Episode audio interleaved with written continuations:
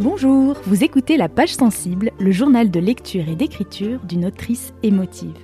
Je m'appelle Marion Josserand et j'adore lire des romans contemporains, surtout ceux qui me titillent la corde hypersensible.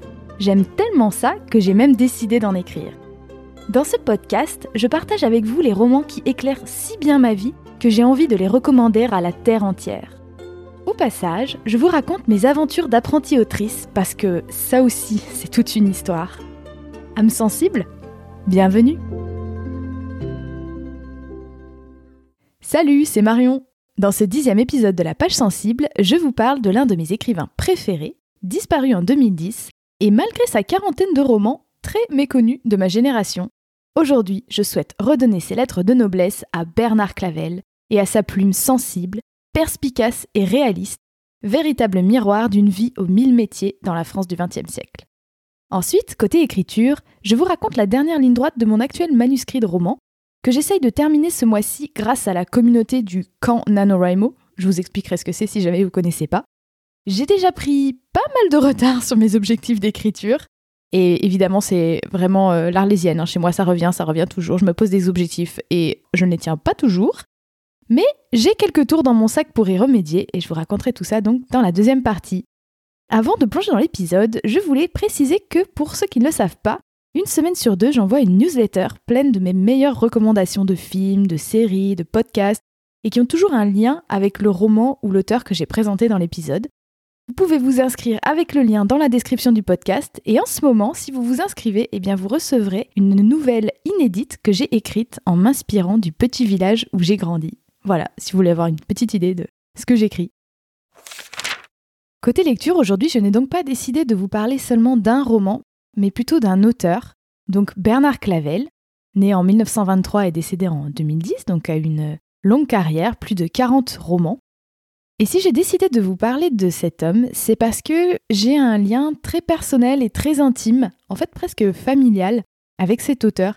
Et le fait de parler de lui dans ce podcast, pour moi, c'est même presque un peu étrange, tellement j'ai une relation intime à cet auteur et à ses livres, parce que je les ai toujours vus traîner chez moi, dans la bibliothèque de mon père, euh, dans la bibliothèque aussi de mon grand-père, mon, mon papy, qui est pourtant le père de ma mère, vous voyez. Je ne sais pas pourquoi, mais dans ma famille, tout le monde aime Bernard Clavel, et je me suis rendu compte qu'il était assez méconnu des gens de ma génération. Et c'est pour ça que j'ai envie de le partager avec vous aujourd'hui, cet auteur qui, moi, me touche énormément. Bernard Clavel, pour moi, c'est presque un auteur qui, qui n'existe que dans mon cadre familial, alors qu'il est connu, hein, il a quand même eu le prix Goncourt en 1968 pour les, fruits de l'hiver. Mais je sais pas, j'ai vraiment. J'ai toujours vu ces livres en fait sur les étagères, j'ai commencé à les lire à l'adolescence. Et il y a certains de ces livres que j'adore, et en particulier aujourd'hui je voudrais vous parler de deux romans. Mais pour commencer, quelques mots euh, sur euh, son œuvre. Sur Wikipédia, il est écrit qu'il a écrit des romans de terroir, et je trouve que c'est un petit peu péjoratif, j'aime pas trop cette expression, pour moi, c'est on est bien au-delà d'écrire sur un terroir. Alors il se trouve qu'il est né dans le Jura, qu'il a pas mal écrit aussi sur la région, on va dire euh, Rhône-Alpes de manière générale. Donc c'est aussi pour ça que moi ça me parle, c'est la région où j'ai grandi. Mais pour moi, ce qui fait, ce qui est marquant dans l'œuvre de Bernard Clavel, c'est au-delà d'un terroir d'un territoire, euh, c'est vraiment le réalisme de ces récits, avec des personnages si vrais qu'on pense qu'ils n'ont pu que exister. Il y a un sens du détail qui fait qu'en fait, quand on lit ces livres, et notamment ceux qui se passent dans les années 50, 60, 70, on vit un vrai voyage dans le temps, avec un regard très affûté sur les relations humaines, évidemment sur les classes sociales. Il parle beaucoup de travail. Finalement, il nous fait réfléchir aussi à la condition humaine. Et moi, chaque fois que j'ouvre un livre de Bernard Clavel, j'ai l'impression d'être happé, d'être aspiré dans une espèce de, cône comme ça qui m'emmène dans une autre époque en fait.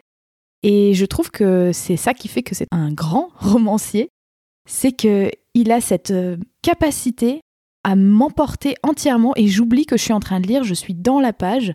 Et c'est pour ça que ces romans pour moi sont des romans doudous. Il y en a certains que j'ai relus, je pense, quatre fois, parce que chaque fois que je les ouvre, et des fois je m'amuse même à les ouvrir euh, en plein milieu ou à n'importe quelle page au hasard, j'ai l'impression de passer une porte et d'entrer dans une autre dimension. Et ça, c'est quelque chose, bah, évidemment, qu'on recherche tous et toutes, il me semble, hein, dans les romans. Et je trouve que Bernard Clavel, pour moi, il arrive à faire ça.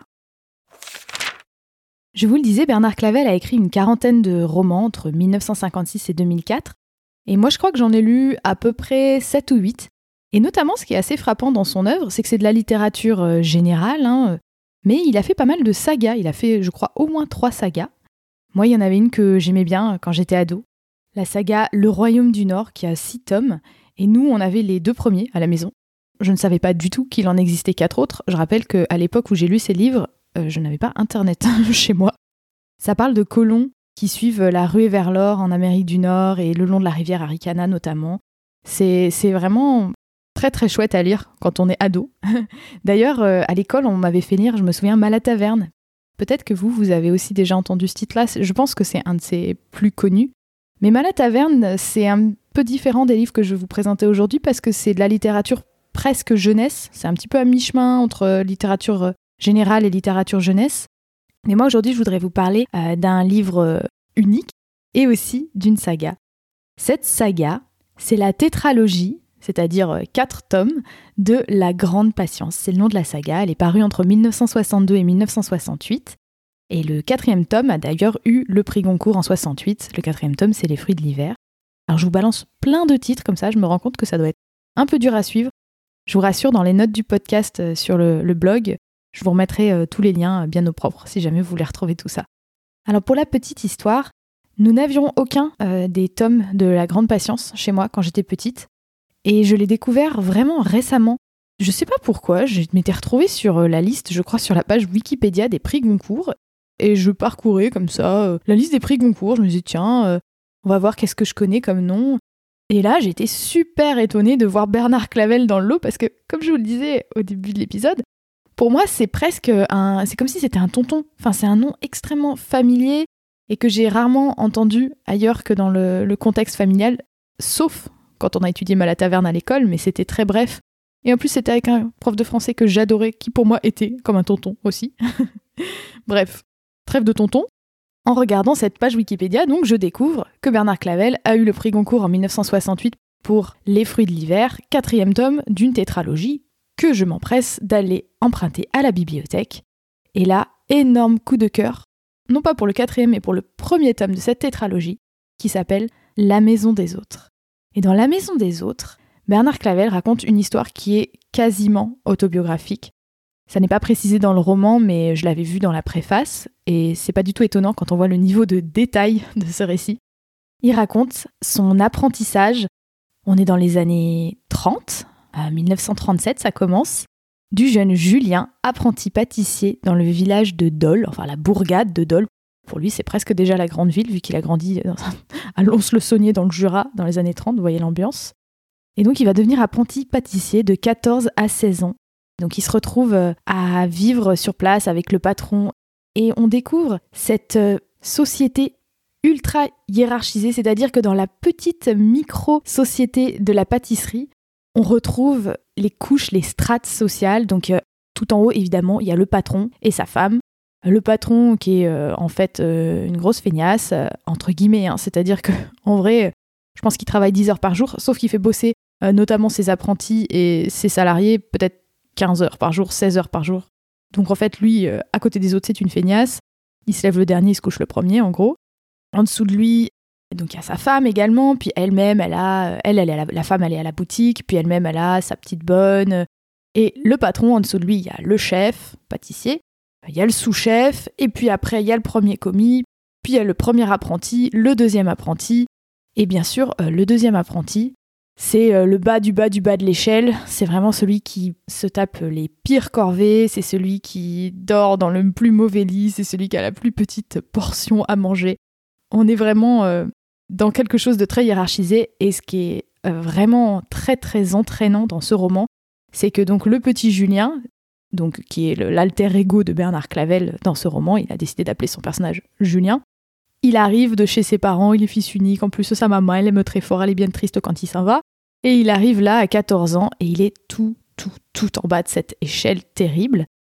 Et il va se dépatouiller avec ça. Il va grandir dans ce contexte très difficile. Et surtout, moi, ce que vraiment j'aime beaucoup beaucoup dans ce roman, c'est que donc on le voit devenir plus fort que ce système qui cherche à l'écraser.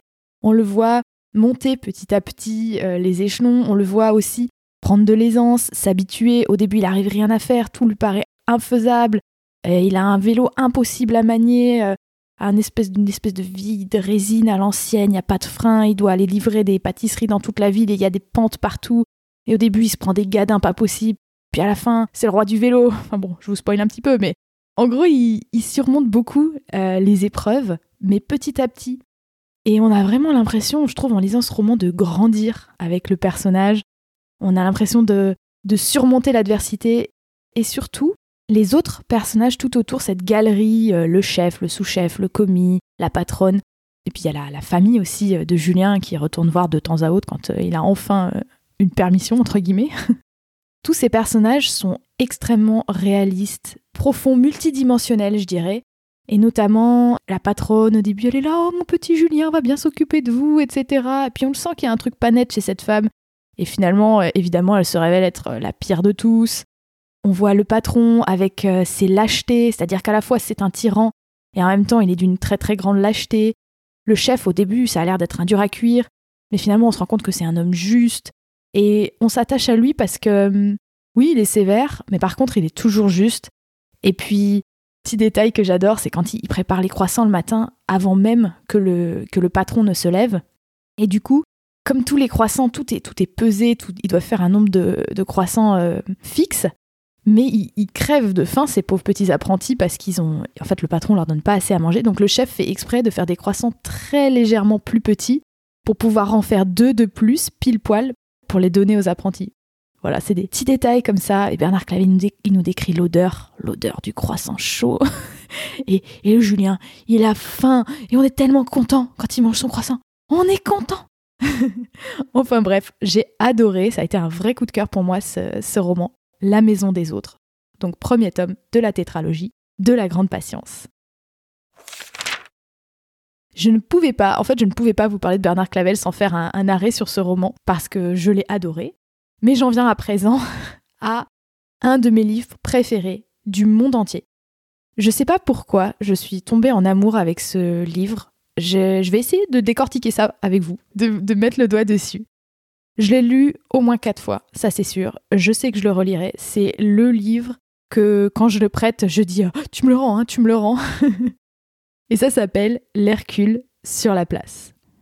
Ce petit roman, je l'ai piqué à mon père dans sa bibliothèque et qui lui-même l'avait piqué donc à son ex-beau-père, mon papy, pour vous dire un petit peu le chemin qu'il a fait dans la famille. Je l'ai piqué quand j'étais ado et je l'ai jamais rendu. Il m'a suivi partout. Euh, je le relis régulièrement, je sais pas, je me le refais peut-être tous les trois ans. C'est un livre doudou. Petit disclaimer, si jamais vous suivez le lien que je vais vous mettre euh, sur euh, les notes de l'épisode dans le blog du podcast, vous allez voir la couverture hideuse de ce livre et de toutes les éditions. Je pense que vraiment, à chaque fois, elles sont toutes plus moches que les unes que les autres. Je vous en supplie, ne vous fiez pas à cette hideuse couverture. Le livre qu'il renferme, qu'elle renferme, est magnifique. On est donc sur un roman paru en 1966 et qui est une fois de plus inspiré de la vie de Bernard Clavel, alors ce n'est pas sa propre histoire, mais par contre il s'est inspiré d'un personnage qu'il a rencontré quand il était donc euh, jeune, ado, à Lons-le-Saunier. Il s'agit de Ted Roberts, qui était un homme, donc on est dans les, je rappelle qu'on est dans les années 30, et c'était un homme qui faisait des poids, des haltères, euh, qui était ce que Bernard Clavel appelle un petit Hercule, et qui sur les places publiques, dans les foires, faisait démonstration de sa force, et c'était un fourrin. Et c'est lui qui a appris à Bernard Clavel à, à faire de la lutte, euh, et des poids et des haltères, etc. Et Bernard Clavel, qui a été fasciné par euh, ce personnage et par sa personnalité très inspirante, qui était une espèce de un peu de guide spirituel pour lui quand il était ado, il a décidé de s'inspirer de ce personnage pour écrire un roman. Et ce roman, c'est l'Hercule sur la place. Il raconte l'histoire de Pierre, un jeune qui a, je crois, 17 ans à peu près, et qui est un, un petit caïd. Comment ils appellent ça à l'époque? Les blousons noirs, je crois Il y a un terme comme ça dans le livre. Et donc ce jeune Pierre, il a fait le mur, il, habitait chez son oncle euh, dans la région parisienne, et puis qu'il le, il le traitait très très mal, il le faisait bosser dans une, usine de verre à lunettes, dans des conditions absolument euh, terribles. Et en gros, il, est orphelin. Oui, j'ai pas précisé, c'est pour ça qu'il habitait chez son oncle. Et donc, en, gros, c'est un peu un, délaissé de la vie, Pierre. Et avec son, pote Guy, euh, il, se, il se barre de Paris, il vole une voiture ou un camion, je ne sais plus. Et ils descendent Et là, ils sont dans la région, je crois que c'est la région lyonnaise où ils sont. Et ils se retrouvent euh, dans cette ville où il y a la fête foraine. Et à la fête foraine, ils voient la baraque des lutteurs et ils sont fascinés par le spectacle de lutte dont la star est Kid Léon. Donc Kid Léon, c'est l'alter ego de Ted Roberts, l'homme que Bernard Clavel avait connu. Et Kid Léon, c'est ce petit gars euh, tout en muscles, très fort, euh, fort en gueule, et qui bosse dans la baraque de lutte du patron Pat Carminetti. Et là, on plonge dans l'univers de la foire. On est dans les années, hmm, je sais pas trop, je pense que c'est les années 50 ou 60. C'est difficile à dire, c'est jamais précisé. Mais il y a ce côté délicieusement vintage dans ce livre. Il parle euh, comme dans un film d'Audiard. Enfin, c'est vraiment, euh, c'est vraiment très très fun. Beaucoup d'argot. J'ai une copine qui m'a dit ah moi ça me fait un peu l'effet euh, Zazie dans le métro. Et il y a quelque chose comme ça dans ce livre. Il y a aussi un peu une vibe à la Renault, vous voyez, un petit peu ambiance sortez d'Arad à la ramasse. Enfin, vous voyez. Et tout le côté lutte, etc., rappelle aussi pour celles et ceux qui connaissent les romans de John Irving. Enfin bref, Pierre va se retrouver à suivre Kid et Pat et toute la famille euh, sur les places de France. Il va les suivre, il va dans la roulotte. Il va rejoindre en fait la baraque de lutte parce qu'en fait il, est costaud le Pierre. Et Kid Léon le repère et lui dit euh, On a besoin d'un lutteur euh, pour faire le spectacle avec nous. Est-ce que si tu veux, je te forme? Et donc Kid Léon va devenir, on va dire, cette figure paternelle, même si c'est jamais dit comme ça, et surtout cette espèce de, de guide, d'initiateur pour Pierre. Et c'est vraiment, on est euh, clairement dans le, typiquement dans le roman d'apprentissage. Pierre, au début, c'est ça qui est excellent et très très bien fait. C'est un personnage qui est hum, très imparfait, notamment sur le plan moral, c'est-à-dire c'est une petite frappe, quoi. Et auprès de Kid, auprès de cette vie de forain, toutes les duretés, toutes les épreuves qu'il va connaître, en fait, il va se trouver une famille, il va se trouver un métier aussi, et il va vraiment bah, entrer dans l'âge adulte. Et quoi de mieux pour illustrer ça qu'un petit extrait? Alors là, je prends, euh, vous allez peut-être entendre des bruits de page, je prends mon édition de 1983, j'ai lu, avec cette couverture absolument hideuse et la tranche euh, qui est rouge, vous voyez, le truc vraiment à l'ancienne. Les pages sont vraiment jaunes, on dirait qu'il y a eu du curcuma dessus. Et je vous lis le tout début du chapitre 8. Pendant les 50 premières pages du roman, c'est la première journée, la première soirée où Pierre arrive euh, à la foire avec son pote Guy, qui va euh, l'abandonner, hein, entre parenthèses. Il va essayer, en fait, de piquer des choses dans la roulotte des forains, et Kid va l'arrêter et lui mettre une sacrée mandale d'ailleurs. C'est pour ça que vous allez voir dans la scène, il, fait plusieurs fois référence, Pierre, au fait qu'il a mal à l'épaule. C'est parce que bah, Kid a été obligé de le tacler euh, pour l'empêcher de voler dans la roulotte. Et il lui a permis, en fait, il l'a il pris sous son aile, il, il pleuvait très fort, Guy s'est enfui, il s'est retrouvé tout seul, et Kid lui a dit Écoute, si tu me jures de plus jamais revoler, on a besoin d'un lutteur, euh, viens, fais le bon choix, suis-nous. En gros, il lui a proposé un choix, et Pierre a plus ou moins fait le choix de ne pas suivre en courant son pote Guy qui, s'échappe, et de rester avec Kid et avec la famille des forains pour euh, peut-être, éventuellement, devenir lutteur. En fait, lui, dans sa tête, il se dit Ouais, bon, ils vont me donner à bouffer, et puis euh, je dors, bah, comme ça je dors au sec, mais demain matin, à l'aube, je me taille. Et donc là, c'est le lendemain matin, la famille du patron, la famille des Carminetti, a dormi dans la roulotte, et Pierre a dormi avec euh, Kid dans la baraque de lutte. Donc en fait, c'est une grande, c'est une grande tente euh, en toile avec des bâches et sur laquelle il y a un ring et des estrades. C'est là où ils font les, les spectacles de lutte. Pierre fut réveillé par un choc sourd. Il ouvrit les yeux. Le patron, toujours vêtu de son pull au vert rouge, était debout devant lui. Il tenait un balai, les crins en l'air. Alors, vous avez bien roupillé? demanda-t-il. Ça va, répondit Kid, toujours couché dans son sac. À l'aide du balai, le patron souleva la tente. Il y eut, à l'extérieur, un grand bruit d'eau. Ça sert à rien, dit Kid. D'ici midi, il y en aura autant. Non, ça ne tombe plus, et le vent a tourné. Il fit couler ce qui restait d'eau, puis quitta la tente.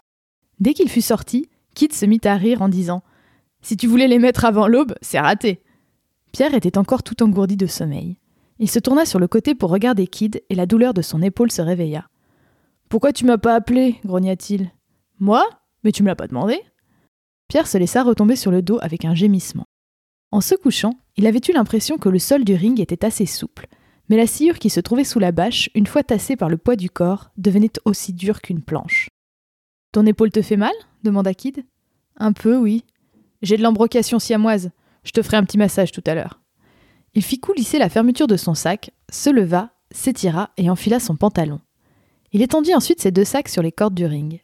Il faisait tout avec des gestes brefs, précis, presque secs. Lorsqu'il se déplaçait, il avait une façon de ployer les genoux qui rappelait un peu celle des gorilles. On le sentait constamment prêt à la détente. Toujours allongé, Pierre le regardait aller et venir dans la lueur pâle et incertaine qui semblait suinter de la toile encore mouillée. Si tu veux profiter de la serviette et du savon, faut venir te laver tout de suite, dit-il. Pierre sortit de sa couverture et étendit la main pour prendre son slip qu'il avait laissé sur le tapis. Il allait l'atteindre lorsque Kid le repoussa du pied en disant Tu n'aurais tout de même pas enfilé cette pourriture C'est comme tes chaussettes, y a que les trous qui sont propres. Tiens, enfile ça pour le moment.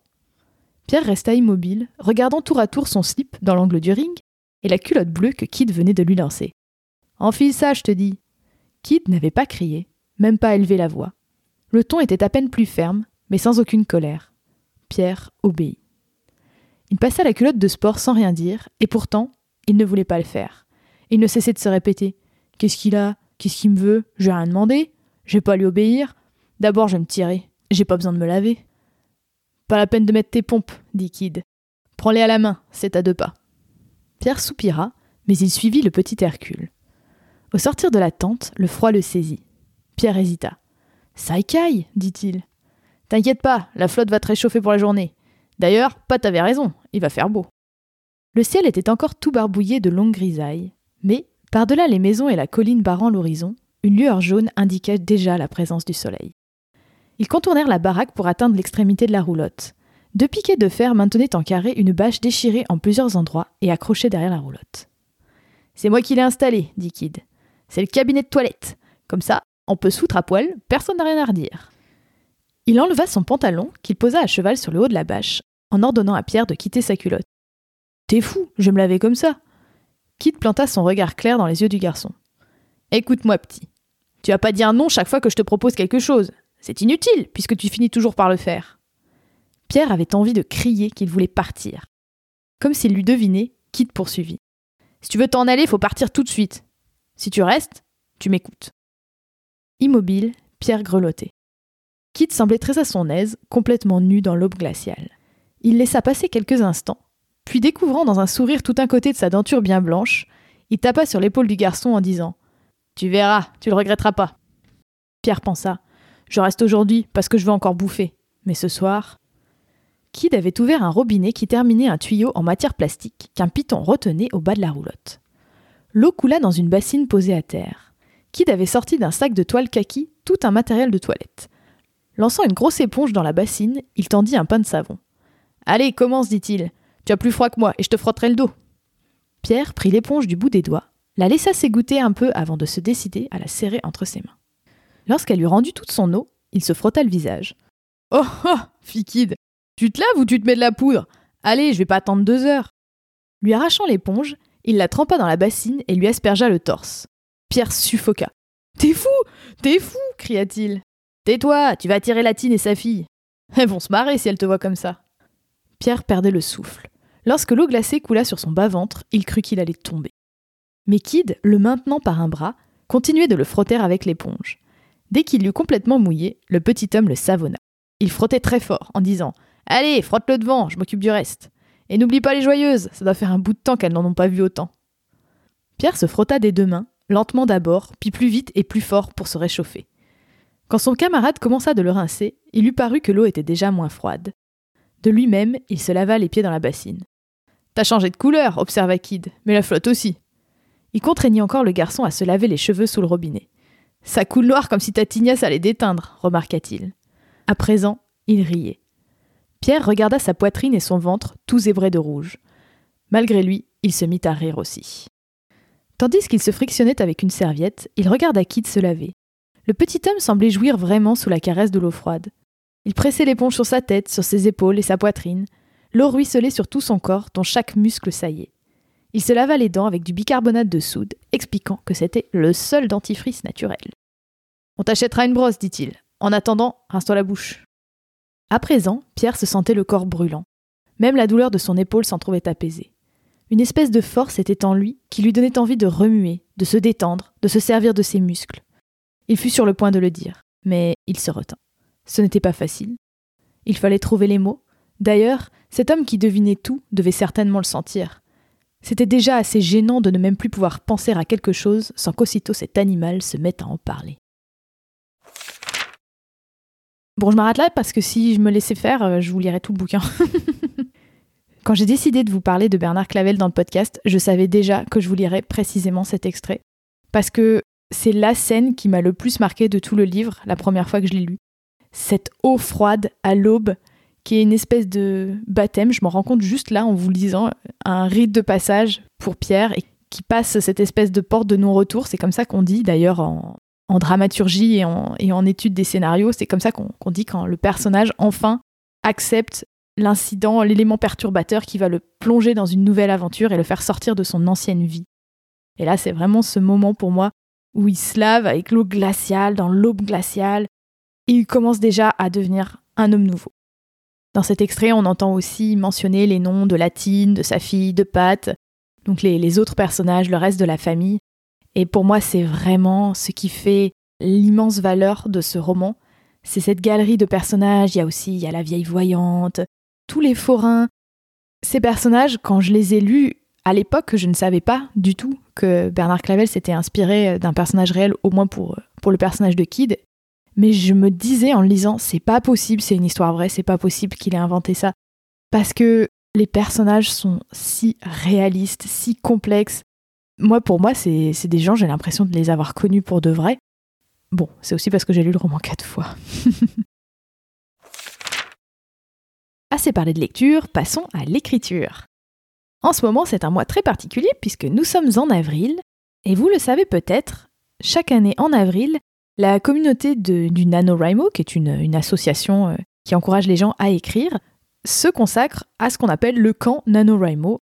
Alors le principe est simple, on, se réunit euh, soit euh, par des réunions dans la vraie vie, soit sur des serveurs, notamment il y a un serveur Discord pour la région Auvergne-Rhône-Alpes par exemple en France, et on s'encourage mutuellement à avancer sur nos projets d'écriture en se fixant l'objectif que l'on souhaite. Le NaNoWriMo, on va dire qu'il a une, version très classique en novembre où tout le monde, euh, entre guillemets, parce que chacun fait bien ce qu'il veut, mais on va dire que le principe, c'est d'essayer d'écrire 50 000 mots en un mois, ce qui est énorme. C'est l'équivalent d'un court roman. Mais le camp NaNoWriMo, c'est un peu la version euh, chill, où on se dit, bon, je me fixe mon propre objectif, et très souvent, les gens sont dans le même cas que moi cette année, ils disent Bon, bah, j'ai commencé à écrire un roman pendant le NaNoWriMo de novembre, et là, j'aimerais bien le terminer. Et moi, c'est clairement l'objectif que je me suis donné. Entre parenthèses, les objectifs, LOL, hein, parce que moi, je pensais très naïvement que ce deuxième manuscrit que je suis en train d'écrire, c'est le deuxième roman que j'écris, j'allais pouvoir le terminer comme le premier en deux mois. Euh, j'étais là, wouh, c'est super, euh, fin décembre, j'ai tout fini. Bon, alors là, euh, à l'heure où j'enregistre ce podcast, on est le 13 avril, et non, je n'ai pas terminé ce manuscrit, ce premier jet. Bon, j'ai quand même écrit plus de 100 000 mots, donc c'est déjà un très très très gros bébé. Et honnêtement, il me reste à peine euh, une dizaine de scènes à écrire. Bon, j'arrête pas d'en rajouter au fur et à mesure que j'écris, c'est ça le problème, mais euh, je suis vraiment dans les 15 derniers pourcents de ce premier jet. Donc j'en vois le bout.